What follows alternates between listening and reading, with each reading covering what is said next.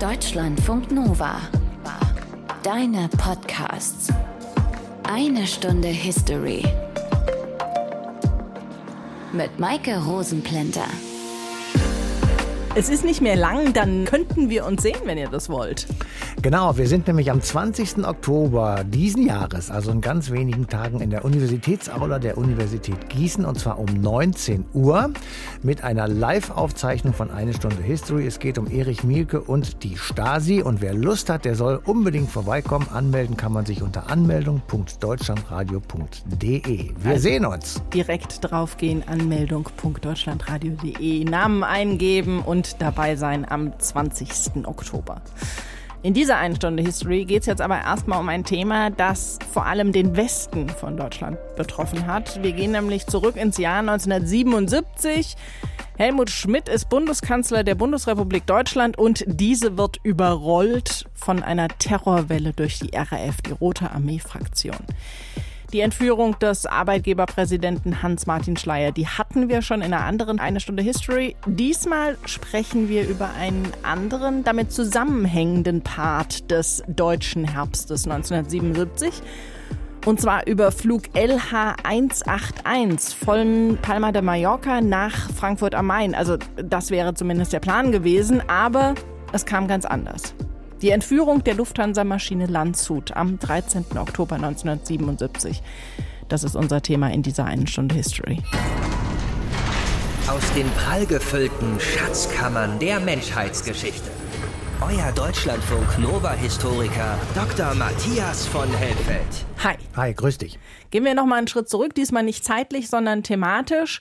Deutscher Herbst. Was ist das eigentlich? Ja, das ist der Herbst 1977 und das nennt man so, weil es der Höhepunkt des Terrors der Rote Armee-Fraktion war. Das war so eine Art Frontalangriff auf den westdeutschen Staat. Der wurde als faschistisch, als militaristisch und vor allem als USA-hörig bezeichnet.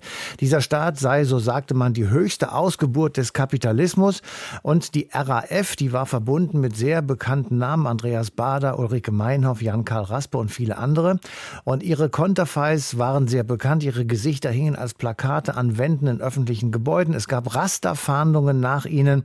Und Andreas Bader, Jan-Karl Raspe und Holger Mainz, ein anderer, die wurden Anfang Juni 1972 schon verhaftet. Zwei Jahre später begann ihr Prozess und der endete eben 1977 mit lebenslangen Haftstrafen. Und in der linksextremen Terrorszene war immer schon die Idee vorhanden, Bader und die anderen zu befreien bzw. frei zu pressen. Ja, aber der Staat lässt sich doch nicht erpressen. Also worauf spekulierte die RAF? Ja, das ist richtig. Der Staat lässt sich nicht erpressen, aber einmal hat er es eben doch getan, mhm. und zwar im Februar 1975. Damals war der Berliner CDU-Politiker Peter Lorenz von Terroristen entführt worden. Die Entführer, die verlangten damals die Freilassung von sechs Angehörigen der RAF und der Bewegung 2. Juni. Und sie verlangten, dass der ehemalige regierende Bürgermeister Heinrich Alberts auch noch mit an Bord kommt und dass sie in ein Land ihrer Wahl ausfliegen dürften. Und auf diese Forderungen ist die Bundesregierung seinerzeit eingegangen. Die Maschine mit den Entführern, den freigelassenen Häftlingen und Alberts landeten schließlich in Aden, in der damaligen Hauptstadt der Sozialistischen Volksrepublik Südjemen. Alberts durfte dann sofort zurückfliegen und Peter Lorenz wurde am gleichen Abend noch freigelassen. Das war natürlich in Anführungsstrichen ein Erfolg und den wollten die RAF-Leute 1977 im Herbst wiederholen. Das Entführungsopfer damals war Arbeitgeberpräsident Hans-Martin Schleyer. Aber das war nicht die einzige terroristische Aktion 1977, oder? Nein, nein, das war nicht die einzige, aber es war sicher der Höhepunkt. Im April 1977 wurden der Generalbundesanwalt Siegfried Buback und zwei seiner Begleiter in einem Auto erschossen. Die Täter waren per Motorrad an die Seite des Wagens gekommen und hatten das Feuer eröffnet. Am 30. Juli 1977 wurde der Vorstandssprecher der Dresdner Bank Jürgen Ponto ermordet. Er kannte seine Mörderin aus privaten Zusammenhängen und er wehrte sich dann, als sie auf einem einmal eine Pistole zog gegen seine Entführung und er wurde dabei erschossen. Und der dritte Anschlag erfolgte am 5. September 1977 in Köln durch die Entführung eben Hans-Martin Schleiers und dabei kamen sein Fahrer und drei Polizisten ums Leben. Und wie hat auf all das die Regierung in Bonn reagiert? Klipp und klar kann man sagen, sie verhandelten nicht über die Forderung nach Freilassung von elf Inhaftierten und es begann stattdessen eine fieberhafte, aber leider auch dilettantische Suche nach dem Versteck der Entführer. Und ab und an meldete sich Hans-Martin Schleier und richtete Appelle an die Regierung, sie möge verhandeln und dafür sorgen, dass er freigelassen wird. Die Ungewissheit ist die schwerste Belastung. Man muss schließlich die Umstände berücksichtigen, unter denen ich lebe. Deshalb ist eine Entscheidung der Bundesregierung, wie ich sie am ersten Tag gefordert habe, dringend notwendig. Und dann kam am 13. Oktober 1977 die Entführung der Lufthansa-Maschine dazu, um den Druck auf die Bundesregierung zu erhöhen. Und die Bevölkerung, die erlebte all das am Bildschirm in den Nachrichten mit. Dann folgte eine Odyssee des Flugzeugs bis Mogadischu. Dort erfolgte dann der Einsatz der GSG 9. Alle Geiseln wurden befreit. Drei der vier Geiselnehmer waren tot. Und kurz danach nahmen sich in ihren Zellen im Gefängnis von Stuttgart-Stammheim Andreas Bader, Jan-Karl Raspe und Gudrun Enzlin das Leben. Irmgard Möller überlebte schwer verletzt. Und einen noch genaueren Überblick über die Zusammenhänge zwischen der Entführung der Landshut, dem Mord an Hans-Martin Schleier und dem Selbstmord der inhaftierten RAF-Führungsriege der ersten Generation gibt uns jetzt Christine Werner aus dem History Team. This is Mogadishu Control Tower. I have an information for you. Begonnen hat das Drama am 13. Oktober 1977. Die Landshut ist in Palma de Mallorca gestartet. Die Stewardessen räumen gerade Geschirr vom Imbiss ab. Da stürmen zwei Männer mit gezückten Pistolen das Cockpit. Ein Funkamateur fängt kurz danach einen Funkspruch ab.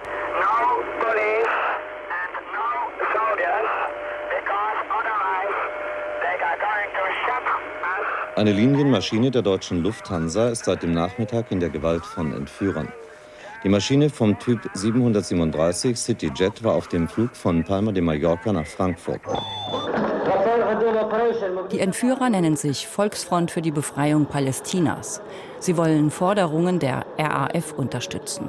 Ein Kommando der Rote Armee-Fraktion hatte fünf Wochen vorher Arbeitgeberpräsident Hans-Martin Schleyer entführt um Gefangene freizupressen. Herr Kunstmann in Athen im Apparat, gibt es etwas Neues? Ja, es gibt etwas Neues und die endgültige Forderung der Hijacker ist nun, neun Bader-Meinhof-Mitglieder sollen freigelassen werden und zwei Mitglieder der türkischen Guerillagruppe. Und zwar bis Sonntag, den 16. Oktober.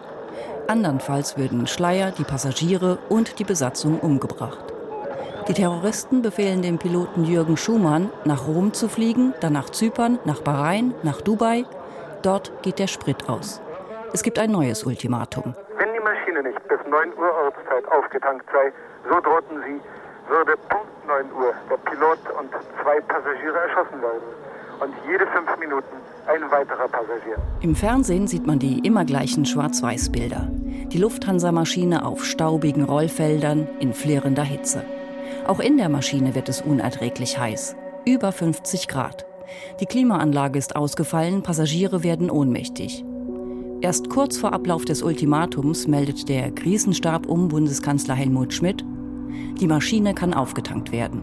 Der Start erfolgte um 15.19 Uhr Ortszeit. Und nun, kurz nach 19 Uhr, ist sie sicher in Aden gelandet. Und die Qual und Todesangst ist noch nicht zu Ende. In Aden wird nur ein neues Kapitel geschrieben. In Aden im Jemen verlässt Pilot Jürgen Schumann die Maschine, um das Fahrwerk zu kontrollieren. Er bleibt länger weg. Als er zurückkommt, tötet ihn Mahmoud, der Chef des Terrorkommandos, mit einem Kopfschuss. Was gibt es denn zu berichten über die Lage in Mogadischu, wo das entführte Flugzeug zur Stunde ist? Ich sprach mit einer Sekretärin der Botschaft. Sie bestätigte mir, dass äh, ein Mitglied der Botschaft die Leiche eines Besatzungsmitgliedes der entführten Maschine gesehen habe. Es wäre vermutet, dass es sich um den Piloten des Flugzeuges handle.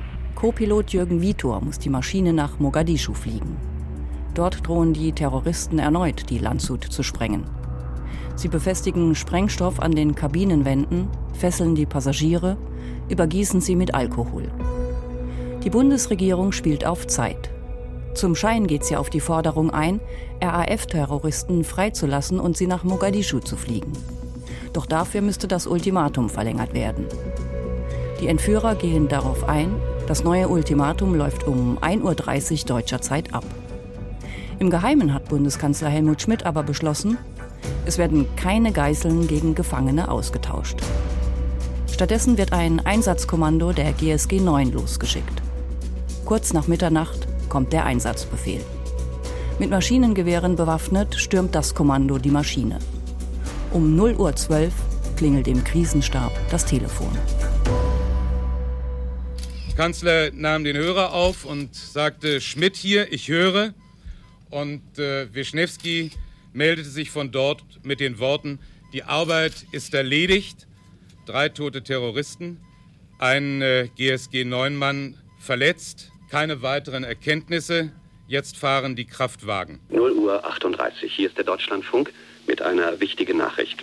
Die von Terroristen in einer Lufthansa-Boeing entführten 86 Geiseln sind alle glücklich befreit worden.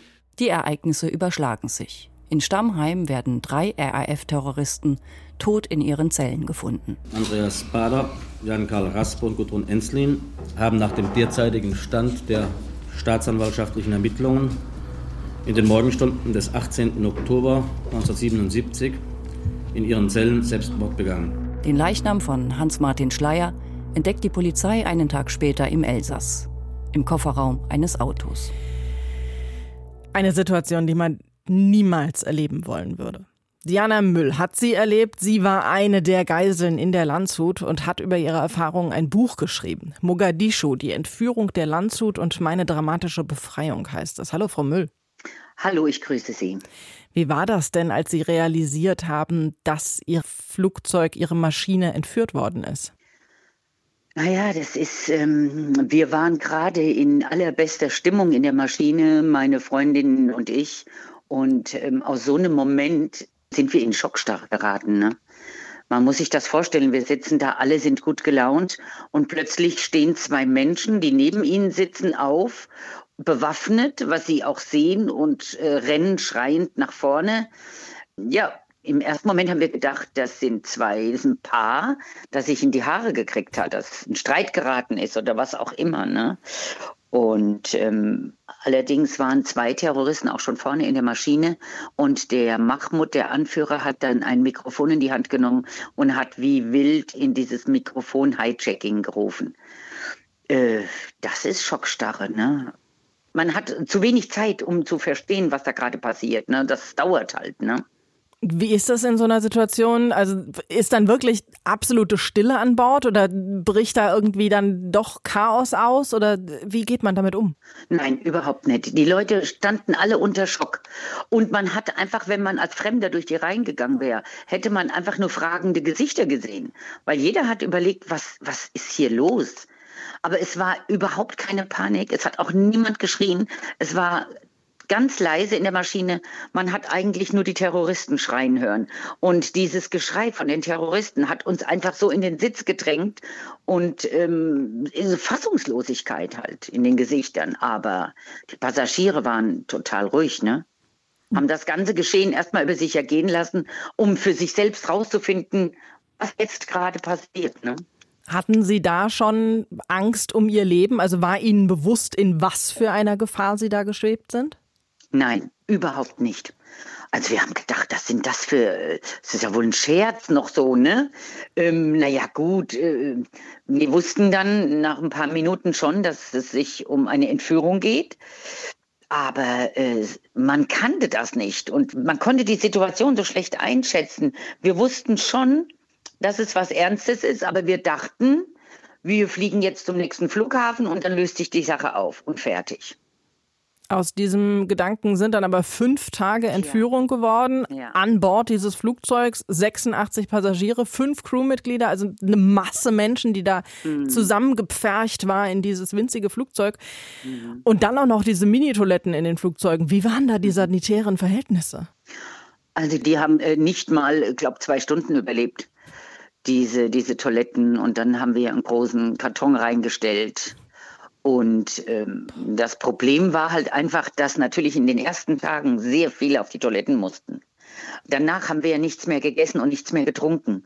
Dann war die Situation auf den Toiletten nicht mehr so schlimm. Aber allerdings, was vorher da stand, da stand fünf Tage da und bei teilweise 60 Grad in der Maschine. Dann kamen die menschlichen Gerüche noch dazu. Also man kann es sich einfach nicht vorstellen. Man kann es sich nicht vorstellen. Es war eine Hitze teilweise in der Maschine, wenn wir in der Sonne standen und die Klimageräte ausgefallen sind. Unvorstellbar, äh, unvorstellbarer Gestank war das. Also der Dieter Fox von der GSG 9, der hat mir mal erzählt, vor ein paar Jahren, als sie draußen in der Nacht in Stellung waren, hätte zehn Meter aus der Maschine heraus so gestunken, dass sie vermutet haben, dass da mega viele Leichen drin liegen. Der hat gesagt, draußen, also das muss man sich vorstellen. Ne? Eine Leiche gab es, die aber zum Glück dann nicht im Flugzeug war bei der Entführung, nämlich die des Piloten Jürgen Schumann. Der war in Aden im Jemen zu einem Kontrollgang rund ums Flugzeug rausgegangen, hatte nach Meinung der Entführer zu lange gebraucht und wurde dann erschossen. Wie war die Stimmung danach an Bord? Eine Katastrophe. Eine Katastrophe. Weil von da an wir hatten ja vorher schon Todesangst, ganze Zeit vorher schon. Aber jetzt hat Mahmoud seine Macht demonstriert, sodass wir wussten, jetzt hat er, jetzt hat er den ersten erschossen. Und jetzt ist egal. Also ihm, wir wussten genau, dass ihm danach alles egal ist. Von da an hatten wir richtig Todesangst und ich war davon überzeugt, in der Zeit danach, dass er uns alle mit in den Tod reißt, wenn die Bundesregierung nicht nachgibt. Und wie war das dann? Und das ist kein schönes Gefühl, das kann ich Ihnen sagen. Ja, ich sage immer, Todesangst und Gestank wie dieser kann man leider nicht beschreiben. Ähm, das ist schwierig. Also das ist, wenn sie keine Hoffnung mehr haben und dann auch dieser Kampf mit dem Erlebten und mit den Bildern, die haben den Piloten direkt vor meinen Augen erschossen. Also er kniet praktisch direkt vor mir. Und äh, dieser, dieser Kampf oder dieses Drama, damit umgehen zu müssen, zu können und zu wissen, vielleicht bis ans Lebensende oder vielleicht auch nur noch ein paar Stunden. Also äh, das ist einfach so grausam, das kann man, das kann man wirklich kaum beschreiben. Und wie war das dann, als die GSG 9 Mitglieder in Mogadischu Sie und die anderen Geiseln befreit haben? Ich habe zu dem Zeitpunkt, als die GSG 9 die Maschine geöffnet hat und die Passagiere rausgeholt hat, habe ich zum Beispiel geschlafen. Ich habe so fest geschlafen, dass ich den größten Teil der Befreiung fast gar nicht mitgekriegt habe. Wie ich zu mir gekommen bin, habe ich nur gehört, wie einer geschrien hat, Kopf runter.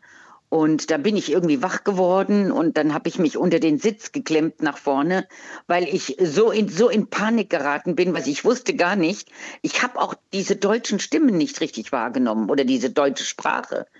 Und ähm, als ich unter den, mich unter den Vordersitz geklemmt habe, weil ich einfach nicht da raus wollte, kommt ein, ein Mann auf allen Vieren zu meinem Sitz gekrabbelt und ist ganz schwarz im Gesicht und sagte nur zu mir, wir sind Deutsche, wir bringen dich nach Hause. Und das war der schönste Satz in diesen fünf Tagen. Aber so im ersten Moment war das natürlich ganz irre, weil der hatte ja ein schwarzes Gesicht und ich konnte das nicht richtig, ich konnte das nicht richtig einordnen, ne? Aber dann kam das nächste Problem. Ich hatte mich so in den Vordersitz, äh, unter den Vordersitz manövriert, dass ich nicht wieder rauskam. Dann haben die gezogen hinten vorne bis sie mich dann da rausbekommen haben. Ne? Und dann waren meine Beine sehr, sehr dick geschwollen. Ich konnte nicht mehr selbstständig laufen. Dann hat der GSG 9-Beamte mich äh, die Treppe runtergetragen und ähm, dann haben sie mich unten auf den Boden gestellt und haben gesagt, so und jetzt versuch auf die Beine zu kommen und dann lauf um dein Leben. Und wenn dir das jemand sagt und du hast so dicke Beine und du kommst nicht vorwärts, ist es mhm. brutal. Und dann bin ich um mein Leben gelaufen, ne? Ja. Wie sehr verfolgen und belasten Sie diese Ereignisse von damals noch?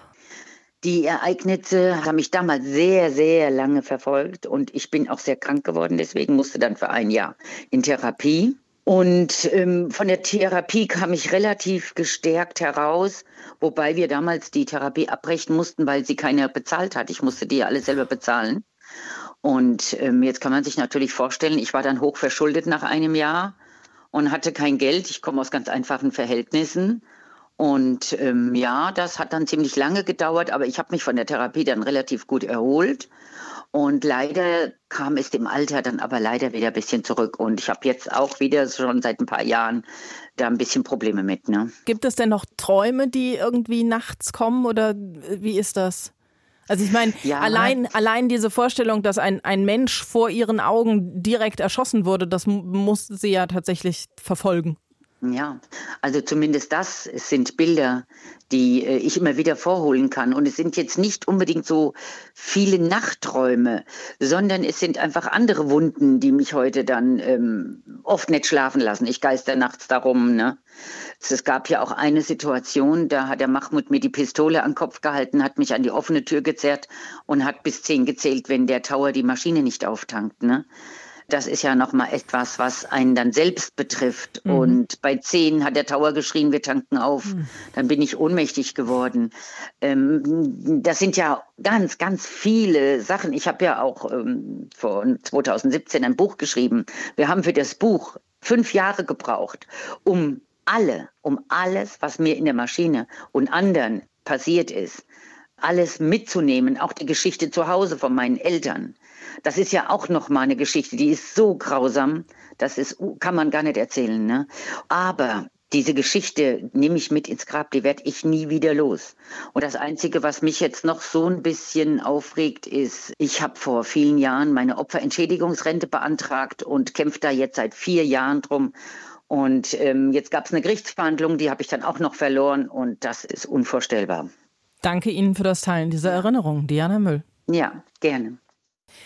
Die Befreiung der Geiseln in Mogadischu, die hatte dann aber wieder andere Tode zur Folge gehabt. In dieser Nacht zum 18. Oktober gab es dann nämlich die Todesnacht im Gefängnis Stammheim. Matthias, so ein kollektiver Selbstmord von den dort inhaftierten Anführern der RAF. Das bietet ja sicher ziemlich viel Anlass für Spekulationen und Verschwörungstheorien. Damals auch schon? Ja, und wie, das kann man wirklich sagen. Das ging unmittelbar nach den Selbstmorden los.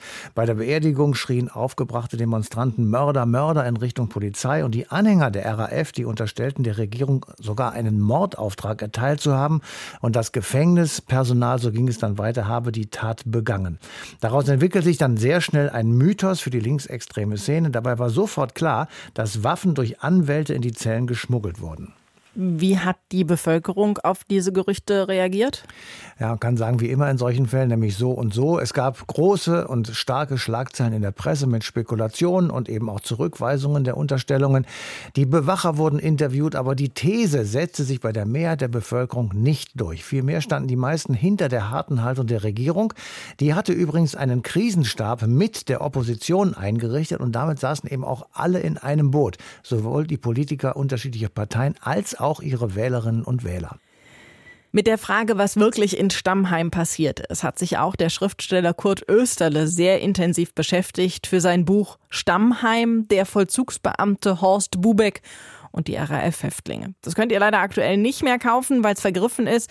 Er sucht gerade nach einem neuen Verlag, aber er kann uns seine Erkenntnisse erzählen. Hallo, Herr Österle. Guten Tag. Die in Stammheim inhaftierten RAF-Mitglieder. Das waren ziemlich hohe Tiere in der Terrororganisation, oder? Vor allem die obersten drei saßen in Stammheim ein. Andreas Bader, Gudrun Enslin und Jan-Karl Raspe. Nicht ganz so wichtig war die vierte Person, Irmgard Müller. Es war so gewesen, dass die Häftlinge der RAF aus einzelnen Haftanstalten in Stuttgart zusammengezogen wurden Ende 1974 um dort ihrem Prozess entgegenzusehen. Es wurden in dieser Zeit von der RAF und ihren Kämpfern draußen mehrere Versuche unternommen, diese Spitzenhäftlinge freizupressen, zum Beispiel durch die Besetzung und Geiselnahme in der deutschen Botschaft Stockholm. Es war dann Schleierentführung und Landshutentführung sozusagen ein weiterer Versuch, diese Leute herauszuholen. Man muss dazu wissen, der Prozess war über die Bühne. Die Gefangenen wären wieder in einzelne Haftanstalten der Bundesrepublik verlegt worden. Die sogenannte Zusammenlegung wäre vorbei gewesen. Die Zeit drängte also. Und unter welchen Umständen haben die im Gefängnis von Stuttgart-Stammheim gelebt? Das waren im Grunde Sonderbedingungen. Im siebten Stock, knapp unter den Wolken, im Stuttgarter Norden. Stammheim galt als das sicherste Gefängnis der Welt. Und man hat diese Leute dort zusammengezogen. Die Sonderbedingungen, später wurde das Ganze Hochsicherheit genannt, waren aber nur halb so großartig wie ständig verkündet. Und vor allem hat die RAF selbst mit ihren Propagandisten draußen, einer Reihe von Publizisten, auch Anwälten, ständig von Folter, Isolation und anderen schweren Eingriffen in ihr Leben gesprochen. Aber in Wirklichkeit war es sogenannter Hotelvollzug. Es ging ihnen weit besser als anderen Häftlingen in Stammheim. Männer und Frauen zum Beispiel waren gemischt und zuständig von der Seite des Vollzugs war eine Truppe von 15 17 Beamten und Beamtinnen unter der Leitung des Amtsinspektors Bubeck, der fast ganz allein für diese Leute da war und sich, da sehen Sie, wie gut es denen ging, folgenlos oft als Wichser, Drecksack oder Arschloch bezeichnen lassen musste, namentlich von Andreas Bader. Die Stammheimhäftlinge der RAF haben es auch abgelehnt, als normale Vollzugs Insassen, wenn Sie so wollen, Regelvollzug heißt das, zu gelten. Sie haben behauptet, Kriegsgefangene der Bundesrepublik oder politische Häftlinge zu sein. Das fand seinen Ausdruck zum Beispiel darin, dass sie den Hofgang mit anderen Knackis verweigert haben. Sie gingen also nur zu speziellen Zeiten raus. Das Gericht hat all diese Bedingungen im Grunde zugelassen, weil es eine Eskalation verhindern wollte. Und obwohl diese Menschen so gut bewacht waren, so viele Wachen um sich hatten, sind Waffen und andere Gegenstände in die Zellen von Bader und Co. reingekommen. Wie hat das funktioniert? Das hat ganz einfach funktioniert übers Gerichtsgebäude. Im Gerichtsgebäude, das ganz in der Nähe des Gefängnisses war, übrigens eine problematische Sache. Dort galten andere Bedingungen für die Begegnung von Anwälten und Häftlingen. Dort waren sie auch in einem Raum, so wie sich das gehört in einem Rechtsstaat, unbeaufsichtigt unter sich. Die Waffen wurden, das hat später ein Kronzeuge, der die ganze Geschichte eingefädelt hat, auch aufgezeigt, in Aktenordnern reintransportiert. In diesen Aktenordnern wurde durch das Papier, so ein richtiger Papierpacken, ein kleiner Schacht, eine Art Koffer hineingeschnitten. Dort waren Patronen, Sprengstoff und Waffenteile untergebracht. Das Ganze hat man da noch ein bisschen mit Stoff oder Papier ausgestopft. Das Problem war, dass die wachhabenden Polizisten dort ihre Metallsuchgeräte so gut wie nie verwendet haben und andererseits diese Ordner nicht öffnen durften. Sie durften sie nur umdrehen, also von oben auf den Kopf einsehen und dann kurz anblättern. Auf diese Art sind die Waffen nicht gefunden worden, die dann die Gefangenen am Körper oder im Körper wieder zurück ins Gefängnis transportiert haben. Am Eingang zum Knast, ganz wichtig, hat der Vollzug, weil Leibesvisitationen sehr heikel sind, darauf verzichtet, den Herrschaften nochmal, verzeihen Sie das Wort, in die Hose zu greifen. Darum sind die Waffen in den siebten Stock von Stammheim gelangt. Und was ist dann passiert, als die Entführung der Landshut gescheitert war aus Sicht der Terroristen, als die Geiseln befreit wurden und im Grunde der Plan, die RAF-Terroristen freizupressen, gescheitert war? Also die Waffen waren ja nach Stammheim geschmuggelt worden, nicht in der ursprünglichen Absicht, dass dort ein kollektiver Selbstmord stattfindet, sondern um im richtigen Augenblick Geiseln zu nehmen und sich den Weg frei zu schießen. Man hatte daran gedacht, dass vielleicht ein Abgeordneter von Helmut Schmidt kommt, der Staatssekretär Schüler. Das war Baders Hoffnung und den hätte man dann gekidnappt. Das war die die vage Vorstellung, da vollends herauszukommen aus dem Gefängnis, bevor die Stunde Null des Strafvollzugs für die RAF beginnt. Diese Waffen waren in den Zellen von Raspe zum Teil in der Wand versteckt. Er hat die Wand aufgekratzt, war ein guter Hauswerker, Heimwerker, muss man sagen. Baders Waffe hatte eine Halterung innerhalb eines Plattenspielers. Diese Plattenspieler und andere Geräte wurden den Leuten ja gelassen. Man hat sie oben ausgerüstet, als wären sie gar nicht den Regeln des Vollzugs unterworfen, mit eigener Bibliothekszelle, mit Spezialnahrung. Bader hatte eine Fünferzelle für sich allein, die anderen eine Dreierzelle. Das durften die normalen Häftlinge ja gar nicht wissen. Jedenfalls, der Untersuchungsausschuss des Stuttgarter Landtags hat später herausgefunden, dass die Nachricht vom Scheitern der Landshut-Entführung wohl durch ein minimal kleines, handhellergroßes Radio, das Raspe sich hatte hereinschmuggeln lassen, dort ankam. Da war genau jener Sender eingestellt, der etwa um 0.30 Uhr in dieser Nacht berichtet hat, Landshut-Entführung gescheitert keine Geisel verletzt. Dann war sozusagen die letzte Stunde der RAF gekommen und man hat sich vorher bereits für diesen Fall darauf verständigt, sich das Leben zu nehmen und diesen Kollektivselbstmord dem Staat in die Schuhe zu schieben. Es ist nur noch eins zu klären, während der Kontaktsperre zur Zeit der Schleierentführung waren die Zellen von außen abgedichtet. Aber es gibt Protokolle, die belegen, dass Rufkontakt möglich war. Man musste nicht mal allzu laut schreien, um die anderen in den Zellen gegenüber. Da war ja nicht viel Raum dazwischen zu erreichen. Und so, davon geht man heute aus, kam die Nachricht vom Scheitern der Landshut-Entführung dort unter die Häftlinge sagt Kurt Österle. Er hat ein Buch geschrieben über einen der Bewacher in Stammheim. Danke Ihnen für das Gespräch. Bitte. Matthias, war damit dann der Terror vorbei? Also pauschal kann man das natürlich nicht so sehr sagen, aber der Höhepunkt, der war damit sicher überschritten. Es kamen dann natürlich auch andere Themen auf. Die Friedensbewegung bekam großen Zulauf. Es gab öffentlichen Streit um Gelöbnisse der Bundeswehr. Es gab den sowjetischen Einmarsch in Afghanistan, den NATO-Doppelbeschluss. Aber trotzdem gab es eben in Europa und auch in Deutschland Anschläge von Linksextremisten. Im März 1978 wurde Aldo Moro, der ehemalige italienische Ministerpräsident von den Roten Brigaden, entführt und ermordet. Im Juni 1979 gab es dann einen erfolglosen Mordanschlag auf Alexander Haig, den NATO-Oberbefehlshaber in Europa, ebenfalls von der RAF in Belgien verübt. Und später dann? Naja, im Juli 1986 wurde der Physiker Karl-Heinz Beck kurz und sein Fahrer Eckhard Goppeler durch einen Sprengsatz ermordet. Am 10. Oktober 1986 wurde Ministerialdirektor Gerold von Braunmühl in Bonn vom Kommando Ingrid Schubert erschossen. Am 30. November 1989 tötete in Bad Homburg vor der Höhe ein Sprengsatz Alfred Herrhausen, den Vorstandssprecher der Deutschen Bank. Und am 1. April 1991 ermordete ein Scharfschütze in Düsseldorf Detlef Rohwedder. Der war damals Präsident der Treuhandanstalt.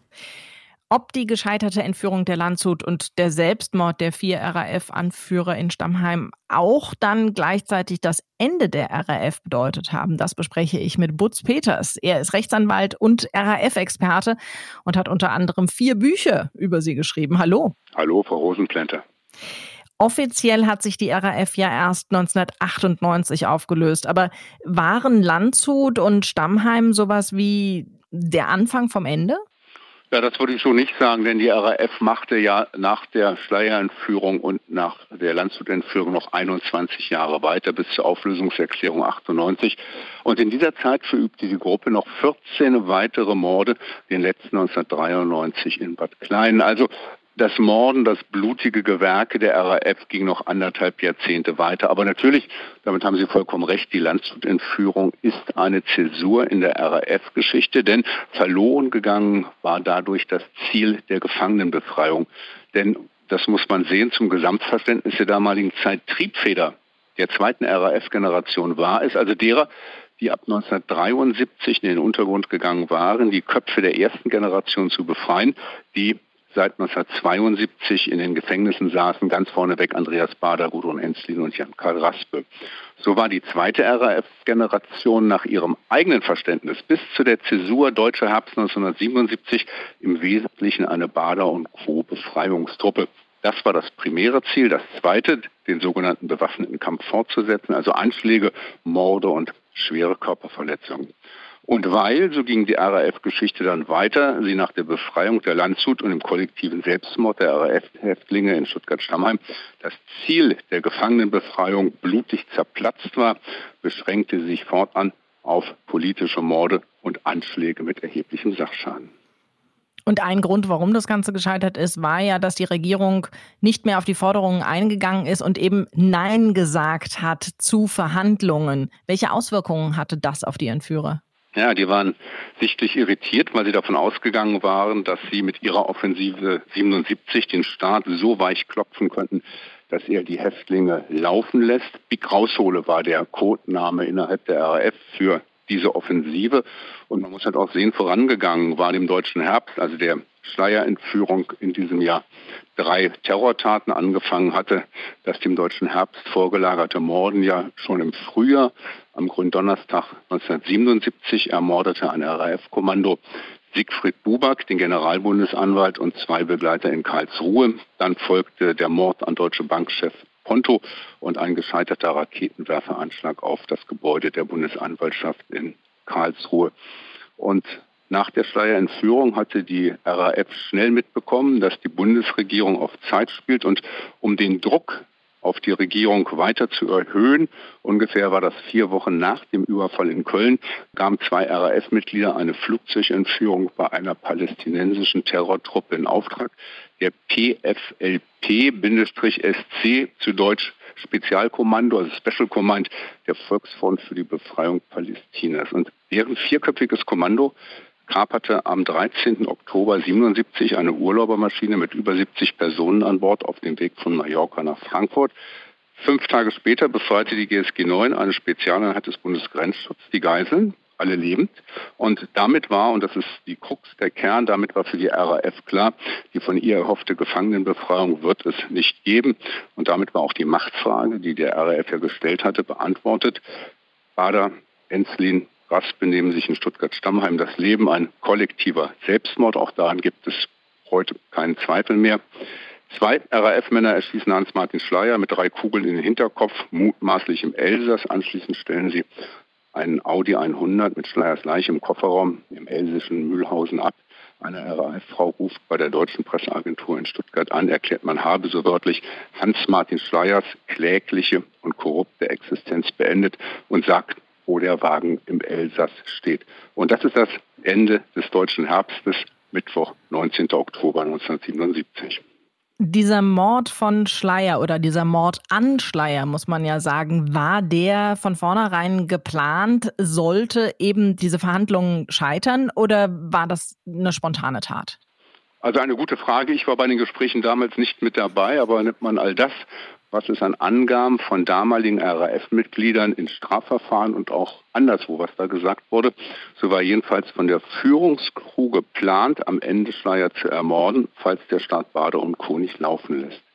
Wir wollten Leben gegen Leben, einen schnellen Austausch der Gefangenen, sagte später einer der RAF-Köpfe, Stefan Wisniewski, über Gespräche am Vorabend der Entführung. Wenn das nicht läuft, sollte Schleier erschossen werden.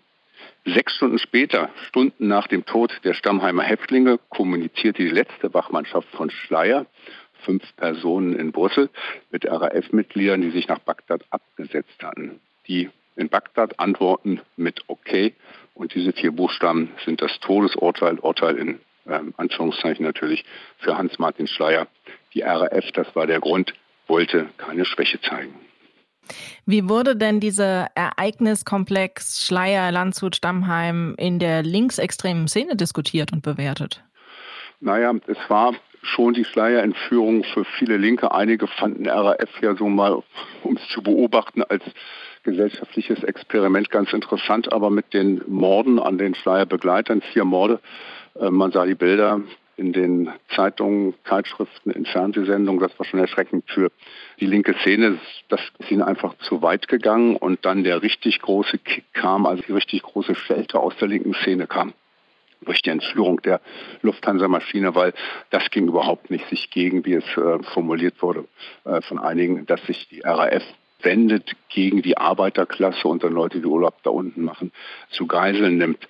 Und ähm, damals wurde dann nach der Offensive 77 der RAF von verschiedenen linken Publikationen, die Leviten gelesen, Genossen seien zu Killer geworden, wirft beispielsweise die Frankfurter Alternativzeitung Pflasterstand der RAF vor. Und auf ganz besondere Ablehnung stößt, wie eben gesagt, der Touristenflieger. Da heißt es bei der Roten Hilfe in West-Berlin, wir halten diese und ähnliche Aktionen prinzipiell für falsch, weil sie gegen zufällig betroffene Menschen gerichtet sind. Also Danach war die RAF noch isolierter, als sie es zuvor schon gewesen ist. Die letzten, kann man sagen, die letzten Getreuen haben sich dann von der RAF abgewendet und es gab praktisch kein Umfeld mehr, von dem die RAF vorher ganz gut gelebt hatte. 1977 als das Schlüsseljahr der RAF. Informationen waren das von Butz Peters. Danke Ihnen dafür. Gerne. Vor allem das Jahr, aber auch sonst die Jahre, in denen die RAF aktiv war, waren also intensiv, haben wir in dieser einen Stunde History gehört. Und meine Mutter hat mir mal erzählt, die war damals ganz frisch Lehrerin, dass ein Kollege sein Auto verkauft hatte an jemanden, der an linken Demos teilgenommen hatte, ohne dieses Auto umzumelden. Und dieser Kollege, der wäre fast nicht verbeamtet worden deshalb. Das klingt so, Matthias, als habe sich diese ganze Situation mit der RAF auch auf das normale Leben ausgewirkt. Du hast das ja bewusst erlebt. Waren da die Freiheitsrechte eingeschränkt? Also ganz offensichtlich und es hat sich auch wirklich auf alles ausgewirkt. Es gab andauernd Straßensperren, es gab die sogenannte Rasterfahndung und man musste als junger Autofahrer durchaus Angst vor ebenso jungen Polizisten haben, die mit scharf gestellten Waffen bei Straßenkontrollen mit dabei waren. Die waren unsicher und nervös. Viele sind aus dem Auto ausgestiegen, um ja keine falschen Bewegungen zu machen. Aber ansonsten gab es eben auch die Notstandsgesetze aus dem Jahr 1968 und damit konnten eben massive Eingriffe in die persönlichen Freiheiten vorgenommen und auch begründet werden. Also, man hat das schon sehr gemerkt im Alltag auf der Straße und natürlich auch bei den Gesprächen mit Freunden und Kollegen. Insgesamt gesagt, keine schöne Zeit ein paar Jahre früher, aber auch mit großen, großen, großen Auswirkungen auf die Bevölkerung war Mussolinis Marsch auf Rom am 28. Oktober 1922 ist ja gerade eine gute Zeit, nochmal drauf zu schauen, was passieren kann, wenn nationalistische, in diesem Fall auch faschistische Menschen in Italien an die Macht kommen. Das also das nächste Mal. Bis dahin euch eine schöne Zeit.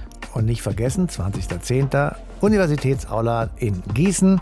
19 Uhr, eine Stunde History live on stage. Es geht um die Stasi und Erich Mielke. Deutschlandfunk Nova.